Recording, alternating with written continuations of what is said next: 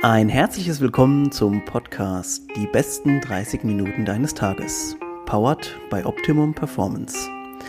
Optimum Performance bietet dir intelligent konzipierte Supplements, die es dir ermöglichen, im Alltag dein Bestes zu geben. Und jetzt geht's los mit der neuen Folge. Viel Spaß! Alright, also äh, wir müssen jetzt einfach loslegen, denn es ist einfach zu viele, zu viele Sachen stehen im Raum, die geklärt werden müssen. Also erstmal ein herzliches Hallo an Benny Heitzmann aus Freiburg. Moin, Benny. Stefan, grüße dich. Schön hier zu sein. Also, wir haben im Podcast oder beziehungsweise im Vorgespräch des Podcasts eben schon uns fast schon verquasselt, muss ich sagen. Deswegen haben wir gesagt, wir nehmen jetzt einfach auf und, und sagen alles andere einfach im Podcast selber. Ähm, Benny Heitzmann kommt aus der CrossFit Box Black Forest, aber ich glaube, ähm, so ein bisschen selber vorstellen, was er so macht, macht er jetzt einfach selber. Ja, grüß euch und grüß dich nochmal, Stefan. Ich bin Benny, ich komme aus Freiburg tatsächlich, bin dort auch geboren. Äh, wer nicht weiß, wo Freiburg ist, Süden von Deutschland, Südwesten, Dreiländereck, Frankreich, Schweiz, Deutschland und habe eine wunderschöne CrossFit-Box, CrossFit Black Forest, wie Stefan schon gesagt hat, seit 2013. Äh, wir haben das große Vergnügen, seit jetzt beinahe zehn Jahren ähm, CrossFit ja, leiten zu dürfen und ähm, haben in dieser Zeit natürlich die ganze Geschichte von CrossFit komplett mit durcherlebt. CrossFit gibt schon sehr, sehr viele Jahre. In Deutschland tatsächlich erst so richtig seit 2007, 2008. Also zumindest ist das so meine, ja. ähm, meine Information, die richtig ist. Und ähm, ja, bin tatsächlich ähm, über mein Sportstudio, mein CrossFit gekommen, habe damals im Fitnessstudio wie so viele mit CrossFit angefangen und das kann man natürlich nicht vergleichen, weil äh, CrossFit im Fitnessstudio ist äh, schwierig. ähm, weil die Besitzer der Fitnessstudios das nicht so cool finden, wenn man da Sachen durch die Gegend wirft, denke mhm. ich. Und äh, ja, dann haben wir tatsächlich die Idee gehabt, wir machen in CrossFit, äh, in, in Freiburg eine CrossFit-Box auf und ähm, seit, wie gesagt, beinahe zehn Jahren jetzt sehr glücklich mit der Entscheidung. Ich, ich wollte gerade sagen, noch optimalerweise wäre es gewesen, wenn du gesagt hättest, wir seit zehn Jahren dürfen wir Leute auch gesünder machen. Das ist natürlich immer so die Sache, die auch beim CrossFit immer mitschwingt auch. Und äh, man muss auch sagen, hat ja auch seinen Wahrheitsgehalt. Ähm, jetzt bist du schon eine ganz schöne Zeit dabei. Jetzt müssen wir, jetzt muss ich die Frage, weil ich weiß, dass viele Leute, die CrossFit selber machen, auch hier zuhören, muss ich fast die Frage auf, am Anfang schon mal stellen. Ähm, wie sehr hat sich so die Szene gewandelt, so von Anfang bis jetzt? Wie würdest du sagen, welche Leute steppen bei dir in die Box? Was hat sich da verändert, die, die Kundschaft und überhaupt? Also CrossFit hat sich ja am Anfang immer damit gerühmt mit dem Titel Forging Elite Fitness. Und es ging wirklich darum, und so ist CrossFit ja auch entstanden, dass man gesagt hat, man möchte ähm, Feuerwehrmänner, Polizisten, äh, Militär, Bundeswehr, solche Athleten möchte man da haben, weil man weiß, okay, wenn sie so trainieren, wie wir es beim CrossFit tun und da immer besser werden, dann sind sie auch im Einsatz natürlich für diese intensiven Belastungen geeignet und gewappnet. CrossFit hat sich dahingehend gewandelt. Es gibt immer noch natürlich dieser, diesen Wettkampfcharakter. Das macht CrossFit ja auch aus. Und gleichzeitig ist unser Klientel, ich nenne es mal, älter geworden. Also wir haben mhm. sehr viele ähm, Breitensportler, bei denen es nicht darum geht, dass sie jetzt einsteigen und sagen, ich möchte ein Muscle ablernen oder ich möchte jetzt irgendwie einen neuen Rekord in, im Workout Fran erreichen. Ja, also viele Thrusters und viele Pull-ups in kurzer Zeit runterballern, sondern sie sehen CrossFit als Fitnesstraining und ich glaube auch der Brand CrossFit hat sich über die Jahre dahin bewegt, dass es eben auf der einen Seite diese Athleten gibt, die Wettkampf Erfahrung sammeln wollen, Wettkämpfe machen wollen und auf der anderen Seite einfach die Menschen, die sagen, ich habe Lust, eine intensive Sportart mit vielen verschiedenen Bewegungen in einer Gruppe zu trainieren. Ja. Das ist die Entwicklung. Ja, ich glaube, das kann man wirklich so stehen lassen und auch absolut unterstreichen, denn wir haben so diese, wir haben ja bei CrossFit, also für die Leute, die sich auch fragen, so, okay, von was reden die eigentlich da? Also CrossFit ist funktionelle Fitness, verschiedene Sachen, Fahrradfahren, Langhanteltraining, äh, Rudern, Laufen und so weiter und so fort. Vielleicht auch mal gerade bei euch interessant, super, da gehst du einen Tag Skifahren, einen Tag mal machst du Gewichte und so weiter, kann man halt super schön miteinander kombinieren und ähm, ja, also in der, in der CrossFit-Box, wo man immer so schön sagt, ist quasi die, die Einheiten, der trainiert wird, ähm, macht das ein bisschen mehr Spaß, weil wie, Pat, äh, wie Patrick, das habe ich schon Patrick gesagt, äh, wie Benny gesagt hat, ähm, äh, zu, kurz zur Erklärung, Patrick Heitzmann ist Bennys Bruder, deswegen, weil wir es vorhin davon hatten, deswegen bin ich umgeswitcht. Ähm, und in der CrossFit-Box darf man halt diese ganzen Sachen machen, die im Fitnessstudio äh, eher nicht so cool kommen. Also ich bin ja selber auch äh, jemand von diesen Leuten gewesen, die dann im Fitnessstudio angefangen haben, auf diesem äh, Holzboden und so Sachen dann äh, Deadlifts zu machen, mit äh, nicht mit Deadstop und so, ne, mit Touch and Go. War hm, hm, schwierig. Ähm, und auf jeden Fall sehr interessant für uns mal zu erfahren, ähm, ja, was, was sich so in der Szene so ein bisschen geändert hat. Ähm, vielleicht ganz kurz, die, du hast ja jetzt nicht nur, also Sportwissenschaften super, komme ich ja auch her, haben wir natürlich super viele Überschneidungen. Ähm, jetzt einmal die sportliche Seite per se, CrossFit, cool. Jetzt hast du ja aber auch noch sehr, sehr viel im Mobility-Bereich gemacht. Ähm, hast du da auch irgendwie, hast du, was hast du Physio-Ausbildung gemacht oder sonst irgendwie? Ich bin wirklich Sportwissenschaftler, habe in mhm. Köln studiert, in der Sporthochschule, war der erste Bachelorstudiengang okay. und ähm, habe dann ähm, in der Regelstudienzeit, das sind sechs äh, Semester, abgeschlossen, bin zurück in meine Heimatstadt Freiburg und habe dort den Master in Gesundheitswissenschaften gemacht. Ah, ja. mhm. Physio-Ausbildung habe ich nicht, ähm, beschäftige mich seit vielen Jahren mit der Physiotherapie und ähm, finde es auch immer noch sehr spannend. Habe für mich aber gemerkt, ich möchte nicht dahin gehen, dass ich Leute behandle, sondern ich ja, möchte, dass ich möchte den Leuten Hilfe zur Selbsthilfe geben. Und meine Mobility-Geschichte fängt 2011 an, ähm, an der Sporthochschule tatsächlich, ähm, mhm. mir die linke Schulter ausgekugelt habe und ähm, ein Jahr später die rechte Schulter ausgekugelt habe. Und das als vermeintlich fitter junger Mann irgendwie gemerkt, okay, irgendwas stimmt da wohl doch nicht mit meinem Körper. Mhm. Und dann sehr intensiv mit dem Thema Anatomie, Physiologie beschäftigt. Und ja. man muss zum, ich muss äh, gestehen, ich darf in diesem Podcast gestehen, was viele nicht wissen, in meinem ersten Semester in der Sporthochschule ähm, gab es einen Anatomiekurs. Und ich hatte eine fantastische 3,7 als Abschlussnote. Und das ist schon sehr kurz vorm Durchfallen. Ähm, und tatsächlich ein Jahr oder beziehungsweise ein halbes Jahr später habe ich mir dann die erste Mal die Schulter ausgekugelt. Das hatte überhaupt kein Verständnis vom Körper und es war mir auch egal. Ich wollte immer in Leistungsfußball und wollte einfach wirklich da besser werden. Und ähm, irgendwann habe ich aber gemerkt, okay, ich muss mich doch als Trainer und ähm, wirklich als, als, als Coach dann auch mit dem Thema Anatomie auseinandersetzen. Und seitdem ist das Thema wirklich präsent und ich bin süchtig geworden nach dem Thema Mobilität, Stabilität, ähm, Einschränkungen beheben, Schmerzen beseitigen. Und ich musste mal ganz kurz nochmal einhaken und zwar, und ich musste dich auch ein bisschen entschuldigen und in Schutz nehmen. Also nur weil Anatomie 3,7 und da sagt jemand, der selber auf jeden Fall eine 3 bei seiner Prüfung davor stehen hatte, äh, nur weil ich jetzt nicht weiß, wie was heißt, heißt es natürlich nicht, dass ich nicht weiß, wie jemand zu behandeln ist. Ne?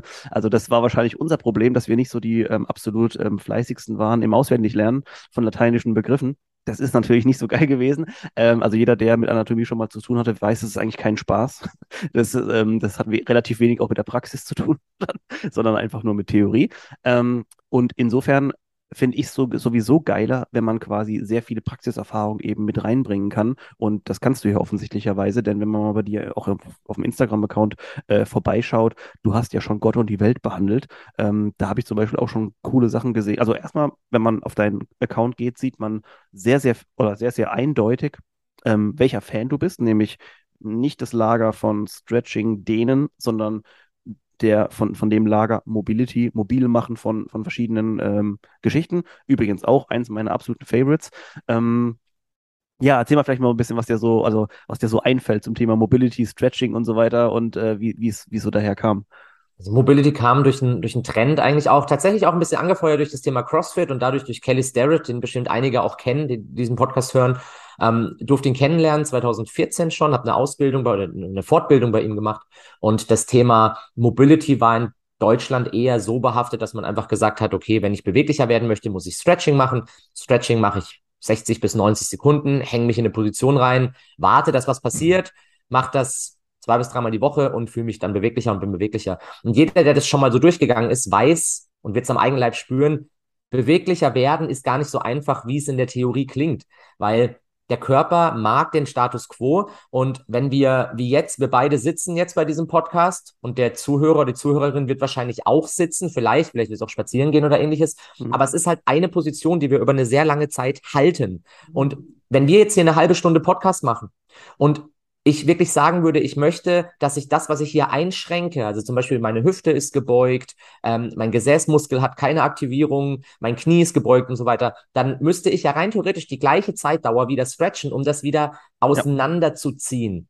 Und das funktioniert nicht. Ich kann ja nicht, wenn ich vier Stunden im Büro sitze, am Abend dann, und vier Stunden ist es schon wenig, ja. vier Stunden abends äh, mich scratchen, um das alles ja. wieder auseinanderzuziehen. Deswegen brauche ich aktive Methoden. Und so ist der Begriff Mobility entstanden, der in der Wissenschaft auch nicht wirklich greifbar ist. Man ja. spricht trotzdem von Flexibility, also von, von, von Stretching, allerdings mit, von einer aktiven Form. Also letztendlich vereinfacht gesagt von Bewegung über den kompletten Bewegungsradius und von Bewegung im Endradius oder Kraft und Kontrolle im Endradius. Das ist eine leichte Definition von Mobilität.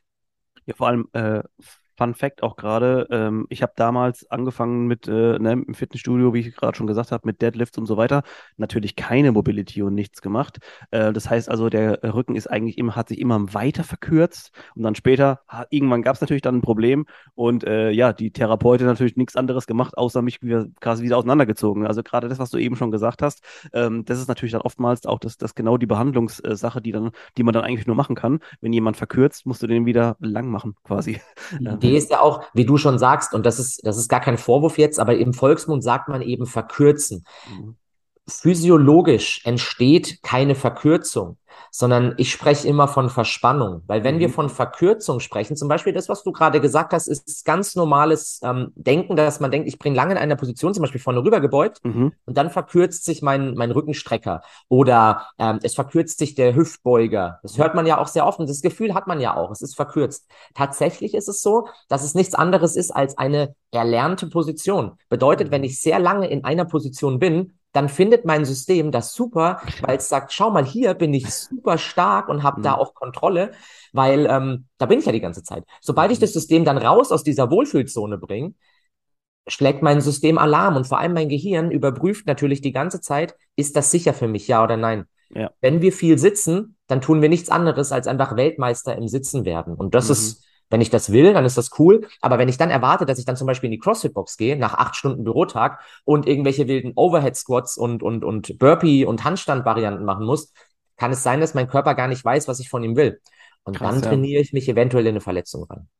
Ach, das ist so interessant. Also ähm, ja, wir werden später mal noch kurz mal über ein paar Probleme, die äh, bei mir äh, physiologisch sind, vielleicht reden müssen. Äh, aber ihr, ihr merkt schon, ähm, da ist sehr, sehr viel Praxis und Erfahrung einfach dabei, was Benny jetzt sagt, ähm, weil also sehr, sehr viele Leute, die natürlich in eine CrossFit-Box gehen, sind leider genau diese Leute, die natürlich vorher irgendwo acht Stunden lang schon gesessen waren und es hat auch eine gewisse Art von, vielleicht von, ja, von, von Gefahr auch oder Verletzungsgefahr, bringt es mit einher.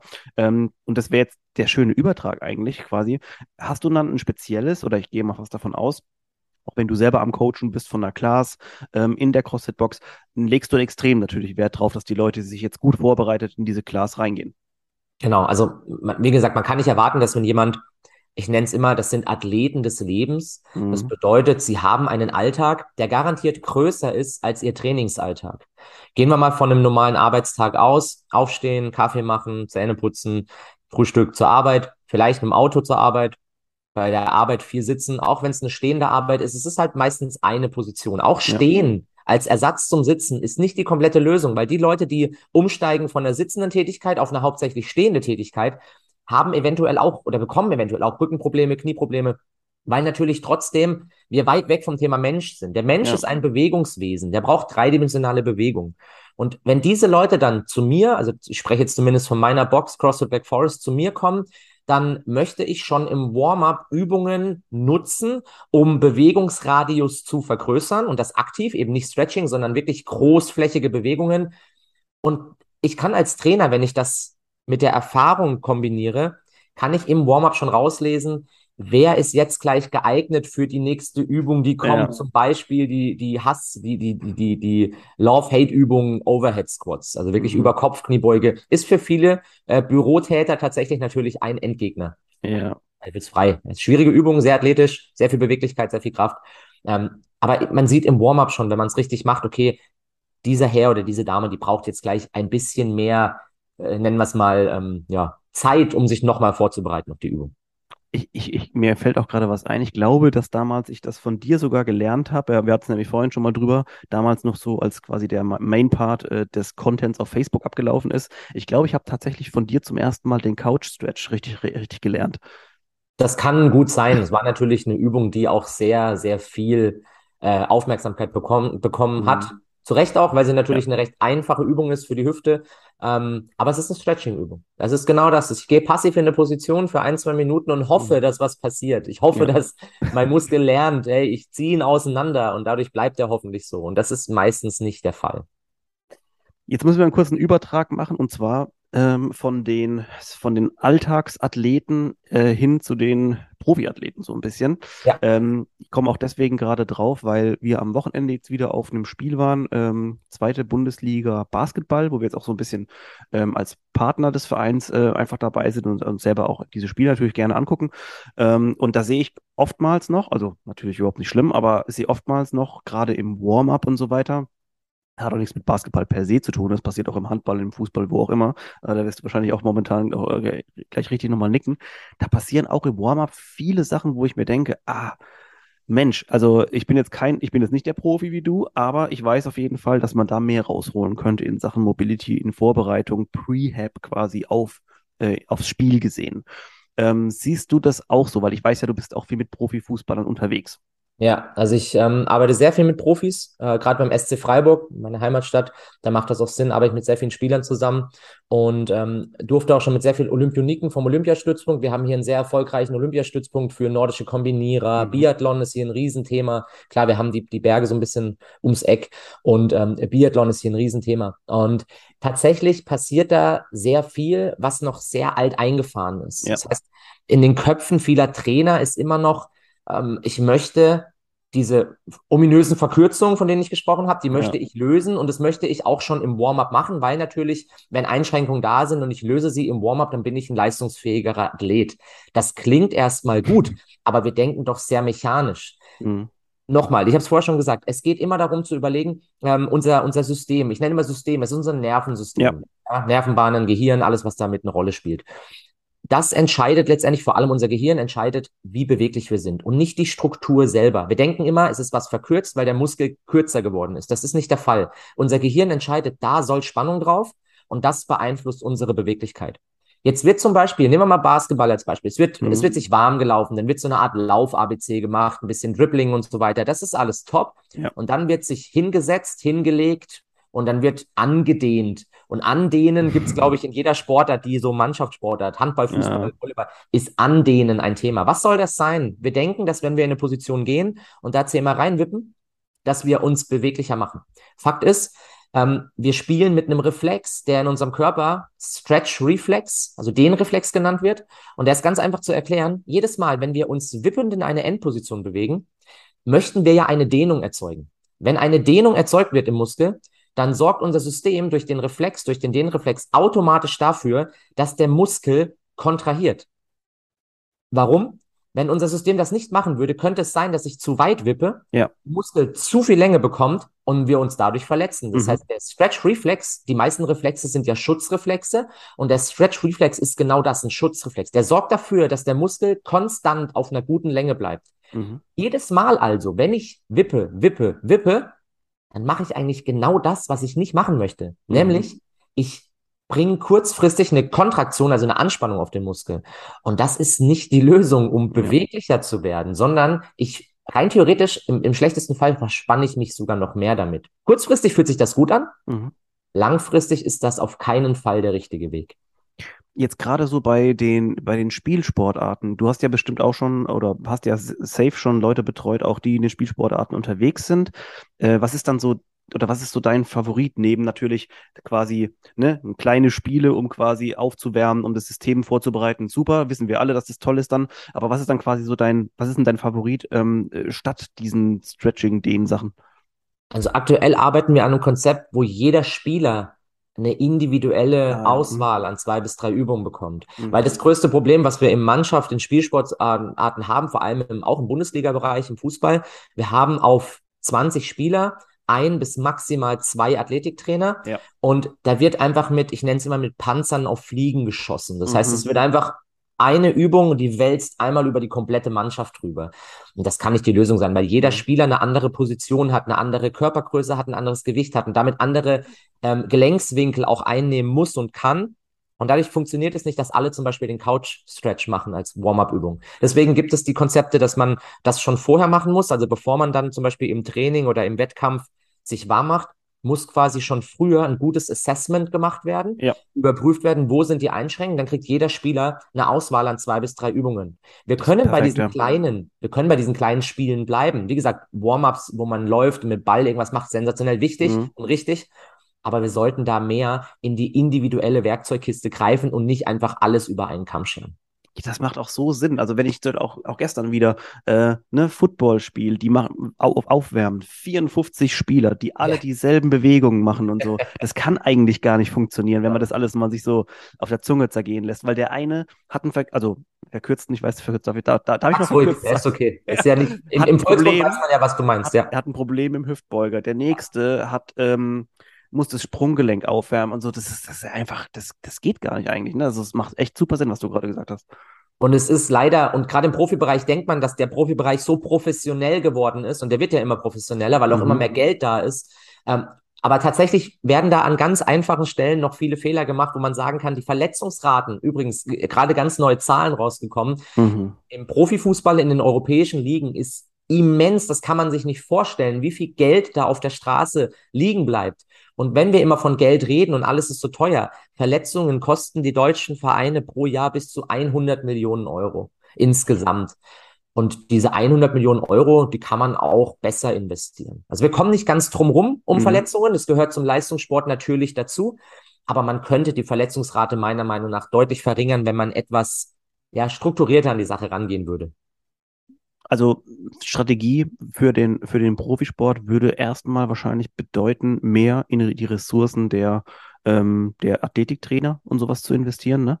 Absolut. Ähm, ich sehe da manchmal so, oder ich habe da manchmal auch so ein bisschen die Sorge, dass quasi das, das übertüncht wird von guten Spielern, die eine gute Leistung bringen, die Tore schießen, die Körbe werfen und überhaupt, ähm, dass es dann gar nicht mehr so wichtig ist. Aber eigentlich sollte das ja schon das Ziel sein, eines jedes, jeden Vereins, seine Leistungsträger auch leistungsfähig zu haben es, du, du sagst es genau richtig. Ich glaube, das ist auch der Grund, warum das noch nicht so passiert, weil du Talente in der Mannschaft hast. Mhm. Die machen können, was sie wollen. Sie verletzen sich nicht, sie spielen jedes Spiel und für die funktionieren ja die aktuellen Übungen. Und dann haben wir Spieler, die sich ständig verletzen. Und dann sagen natürlich viele Trainer, naja, das ist halt kein Talent, der ist wohl nicht Bundesliga-tauglich. Mhm. Ähm, deswegen wechseln wir ihn einfach immer wieder aus. Und dann hast du auf einer Position, egal ob das im Basketball, Handball oder Fußball ist, ständiger Wechsel.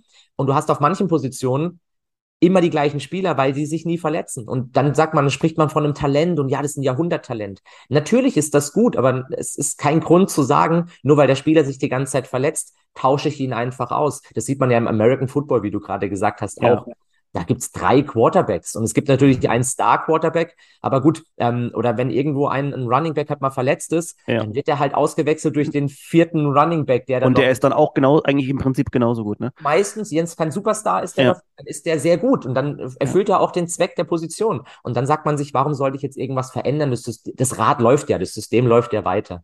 Es ist wirklich verrückt, weil, also das stimmt auch genauso, wie du es gesagt hast. In, im, Im Football ist es natürlich ganz extrem. Da ist diese Next Man Up-Mentalität auch noch dabei. Das heißt also, da war jetzt zum Beispiel auch gestern wieder, ne, bei, einer, bei einem der Teams äh, sind zwei, also Running Backs, der, der ausgefallen, der dritte kommt rein und macht trotzdem, keine Ahnung, über 100 Yards, zwei Touchdowns. Also es ist ja. wirklich völlig interchangeable. Das ist wirklich, also das ist wirklich völlig, völlig verrückt.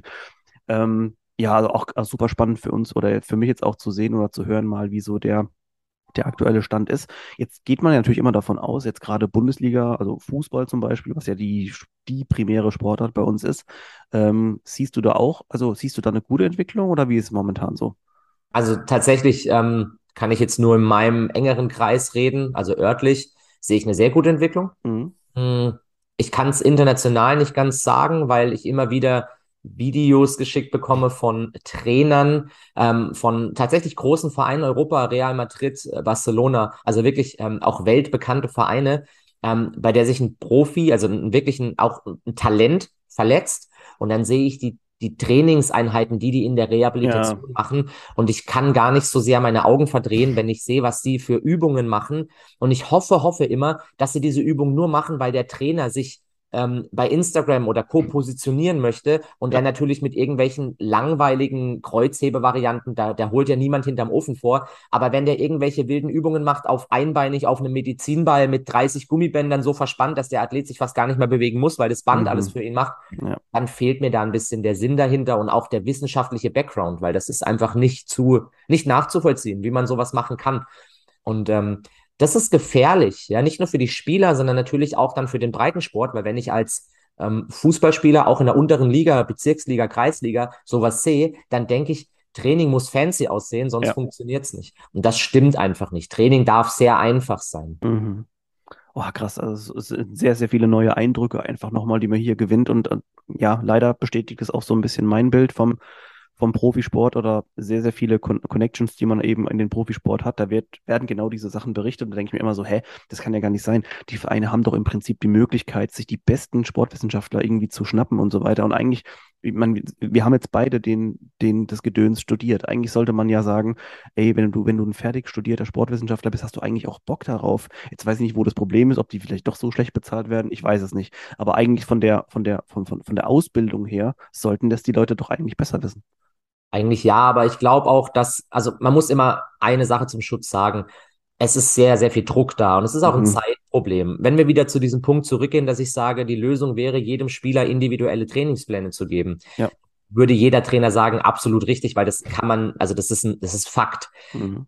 Allerdings haben wir da einfach ein Ressourcenproblem. Ja, Umsetzung. Gesagt, ein Athletiktrainer auf 20 Spieler ja. kommt, wie soll der individuelle Trainingspläne für 20 ja. Leute schreiben, geschweige denn jeden einzelnen Spieler einzeln durchtesten? Das, das schaffen wir gar nicht, weil Zeit ist immer ein Thema. Ja, gerade mhm. je erfolgreicher die Vereine sind, desto mehr Wettbewerbe spielen sie zeitgleich. Ich merke das ja gerade beim SC Freiburg. Die spielen aktuell DFB-Pokal, die spielen aktuell ähm, Europacup. Yep. Also Und sind Erster oder so Zweiter in der, in der Bundesliga. Ne? Sind jetzt Dritter in der Bundesliga ja, okay. aktuell zu dieser Aufnahme vom Podcast. Schauen wir mal, wie sich das noch entwickelt. Ja. ähm, plus die jetzt jetzt ist war äh, WM-Vorbereitung mhm. quasi, mhm. dann ist WM und wir haben mittlerweile halt sieben, acht oder mehr Nationalspieler aus verschiedenen Ländern. Und das ist alles eine doppel-, dreifach- und vierfach-Belastung. Ja. Und da jetzt noch individuelle Trainingspläne mitzugeben, obwohl die alle drei Tage im Spiel ist. Und das ist beim Basketball ja auch nicht anders. Die haben ja noch mehr Spiele. Mhm. Ist ja irre. Und deswegen, es ist schwierig. Belastungssteuerung ist, glaube ich, das Zauberwort. Und das ist das, wo es, glaube ich, auch immer wieder darum geht. Was darf ich dem Spieler zumuten, ohne dass er sich verletzt oder ohne dass das Risiko erhöht ist, dass er sich verletzt? Und was muss ich ihm zumuten, dass er seine Leistung bringen kann auf dem Feld und eben auch gut regeneriert ins nächste Spiel gehen kann? Ja, es ist ja auch so, also was du gerade auch gesagt hast, manchmal, wenn, wenn du so siehst, wie dann so zum Beispiel ne, zwischen zwei äh, Spielblöcken, wo du ja weißt, so viel Training kann da nicht stattfinden. Da wird meistens noch was gemacht, wo man denkt so, oder, oder wir beide, oder du vor allem, würdest dir wahrscheinlich wünschen, äh, Muskeltonus hochhalten und so weiter, wäre alles schon cool. So, aber manchmal dann pimmeln die so rum in den zwei Tagen, wo die dann kein Spiel haben, weil die aber auch mental natürlich gefickt sind, tut mir leid, dass ich so sage, äh, da kannst du ja nicht großartig viel von denen mehr erwarten. Und ich jetzt als Trainer will ja von dir, oder wenn du jetzt der Athletiktrainer von, vom SC Freiburg wärst, ja auch nur hören, ey, kann der spielen oder nicht? Ja, klar, das ist dann genau der Druck, von dem ich rede, weil ja. egal, was du da als Trainer sagst, also als Athletiktrainer, Physiotherapeut, im Auge des Cheftrainers geht es wirklich nur darum, hey, schau, dass die Spieler funktionieren und schau, dass wir diese 90 Minuten, jetzt beim Fußball gesprochen, dass wir das gut rumbringen, im besten ja. Fall noch die Punkte mitnehmen. Und genau das ist dieser Druck. Und wenn das nicht funktioniert, dann ist natürlich die erste Abteilung, die dafür verantwortlich ist, dass die Spieler verletzen, ist natürlich die Athletik-Physio-Abteilung. Ja, ja, und da muss dann auch jemand gehen, wenn irgendwas nicht geklappt hat. Das ist dann der erste, irgendjemand muss ja schuld sein. Absolut. Äh, super undankbar auch, ne? Ähm, Sehr. Ja schwierige Situation. Ich glaube, da ist es auch wirklich, dann macht es jetzt für mich auf jeden Fall super Sinn, äh, dass du natürlich von der Warte eher kommst, was jetzt auch viele machen, die sagen, ich gehe als Externer und betreue einzelne Spieler, weil ich eben dann die Spieler einzeln betreuen kann und die Spieler das wahrscheinlich ja natürlich auch wertschätzen ähm, und vielleicht die Vereine sogar auch, weil die sagen so, wir könnten es gar nicht sonst so. Deswegen jetzt also langsam, finde ich, schließt sich auch so ein bisschen ähm, der Kreis. Also es ist wirklich sehr, sehr interessant. Ähm, Jetzt mal ganz kurz nur, oder was mich jetzt so interessiert, weil ich bin das momentan, also ich habe auch schon, ich war auch schon der Trainer von, von Mannschaften in verschiedenen Sportarten. Ähm, jetzt aktuell, was ich zum Beispiel jetzt machen würde oder was ich mir wünschen würde, ist, dass Leute auch jetzt nicht nur in der Off-Season, sondern eben auch zwischendrin ähm, diese ganzen Bewegungen, die wir eigentlich tagtäglich in der CrossFit-Box machen, also jetzt mal abgesehen von Kniebeugen und so weiter, dass das gut ist für den Sport, ist natürlich, also wobei man das auch teilweise noch relativ unhäufig sieht, leider, ähm, in manchen Sportarten, wirst du bestimmt auch bestätigen können. Ähm, also ich glaube, dass man mit äh, ganz vielen Bewegungen, die man in so einer Class macht, mit so einem Class-Workout, auch im Profisport richtig gut dabei wäre. Also, was ich immer sage, ist, dass CrossFit für mich eine eigene Sportart ist. Und das ja. wird jeder bestätigen, der CrossFit regelmäßig macht. Deswegen sehe ich zum Beispiel CrossFit nicht als Trainingsmethodik an für den Leistungssport. Das, mhm. das, sagen vielleicht viele anders, dass sie sagen, CrossFit ist alles und es passt in jede Sportart. Der Grundgedanke ja, dass wir sehr viel dreidimensionale Bewegung auf den Körper bringen, aber CrossFit ist eine Sportart mit sehr viel Technik dahinter und sehr viel Taktik auch, wenn ich in den Workouts besser ja. werden möchte. Und das hat für mich zum Beispiel im Profifußball wenig zu suchen, im Profisport allgemein nicht. Aber CrossFit ist ja letztendlich auch vereinfacht gesagt ein Zusammensetzen aus verschiedenen Bewegungen, wenn wir das Konzept mal ausklammern. Und das macht natürlich Sinn, weil ich sage immer, eindimensionale eindimensionales Training führt zu eindimensionalen Ergebnissen. Ja. Und deswegen führt natürlich eine Bewegung, ja, das höchste der Gefühle ist ja schon, dass im Profisport Kniebeugen und Kreuzheben gemacht wird, was mhm. eben nicht überall gemacht wird, weil oft gesagt wird, das Verletzungsrisiko ist zu hoch. Ja. Aber Fakt ist, wenn man das einmal richtig beigebracht hat, dann verringert sich damit das Verletzungsrisiko, Absolut. weil die körperliche Kapazität der Spieler erhöht wird und das bewiesenermaßen einfach ein Gegenpol zu Verletzungen ist. Das heißt, Elemente von CrossFit kann ich natürlich rausnehmen und sollte ich rausnehmen, beziehungsweise Kraft und, und, und Leistungstraining sollte zwangsläufig vor allem auch, und das wird oft falsch gemacht, während der Saison trainiert werden. Oftmals wird das in die Vorbereitung gesteckt. Ja, ja. Dann wird sechs Wochen zugeballert. Mhm. Dann sagt man, so, jetzt geht es nur noch um den Erhalt. Mhm. Aber mit einer guten Belastungssteuerung kann man meiner Meinung nach während dem, während der Saison, und das ist egal, ob man eine Dreifach-, Vierfach-Belastung hat, kann man auch gut steuern. Und die guten Bundesliga-Vereine und auch andere Vereine machen das mittlerweile zum Glück und finden da die Möglichkeit. Oh mein Gott, wir haben, wir haben, ich würde am liebsten noch eine, eine neue Podcast-Folge direkt hinten dranhängen, wo es jetzt nur um Profisport geht. Vielleicht, ähm, ich biete ja oftmals an, äh, nochmal ein zweites Mal zu kommen, müssen wir auf jeden Fall äh, machen, weil ich auch, weil es sehr viel Spaß macht mit dir. Ähm, oder die letzte Sache, die ich noch dazu sagen will, ist zum Beispiel ganz krasse Entwicklung, auch was man oftmals sieht. Ähm, bei den Handballern, so gerade so Champions League und so weiter, ey, das kannst du dir vorstellen. Die gehen morgens, wenn die abends spielen, gehen die morgens und machen Kniebeugen. Das wirst du bestimmt auch bestätigen können. Äh, ja. Und so, so saugeil einfach. Also, ja. Und das ist, das ist quasi eine Art, äh, man nennt das PAP, das ist Post-Activation Potentiation. Das heißt, man nimmt sich ein Konzept, was wissenschaftlich sehr gut untersucht und bewiesen ist und trainiert quasi man sagt, das ist unterschiedlich. Manche sagen sechs Stunden vorher, manche sagen ein bisschen ja. länger, also vielleicht sogar auch 24 Stunden vorher. Mhm. Und man hat diese erhöhte Aktivität des ja. Nervensystems und damit natürlich auch aller Muskeln, Sehnen, Bänder und so weiter. Und das sorgt dafür, dass tatsächlich, wenn man es richtig steuert, der Körper leistungsfähiger ist. Das ist cool. Das ist interessant. Ja, oh Mann. Also ja, Leute, gebt uns mal beiden Feedback, wobei ich schon ziemlich äh, sicher bin, in welche Richtung das gehen wird, denn wir haben noch eigentlich jetzt so, ich glaube, wir haben uns eigentlich jetzt erst warm gequatscht. äh, wir könnten jetzt noch weitermachen, aber ähm, das soll es erstmal gewesen sein. Ich, Benny, ich danke dir schon mal für deine Zeit. Das war sowas von interessant. Also jetzt äh, nicht nur für mich, sondern bestimmt auch für die Leute, die zugehört haben, ähm, was momentan alles so äh, abgeht. Ähm, schaut auf jeden Fall mal bei Bennys ähm, CrossFit-Box vielleicht vorbei, wenn ihr gerade im, im Freiburger Raum seid. Äh, CrossFit Black Forest. Ich äh, verlinke wie immer alles in den Show Notes auch nochmal. Und äh, mir bleibt eigentlich nichts mehr anderes äh, übrig, außer zu sagen, danke Benny, danke fürs Zuhören und äh, bis nächste Woche. Ja, vielen Dank Stefan, vielen Dank fürs Zuhören.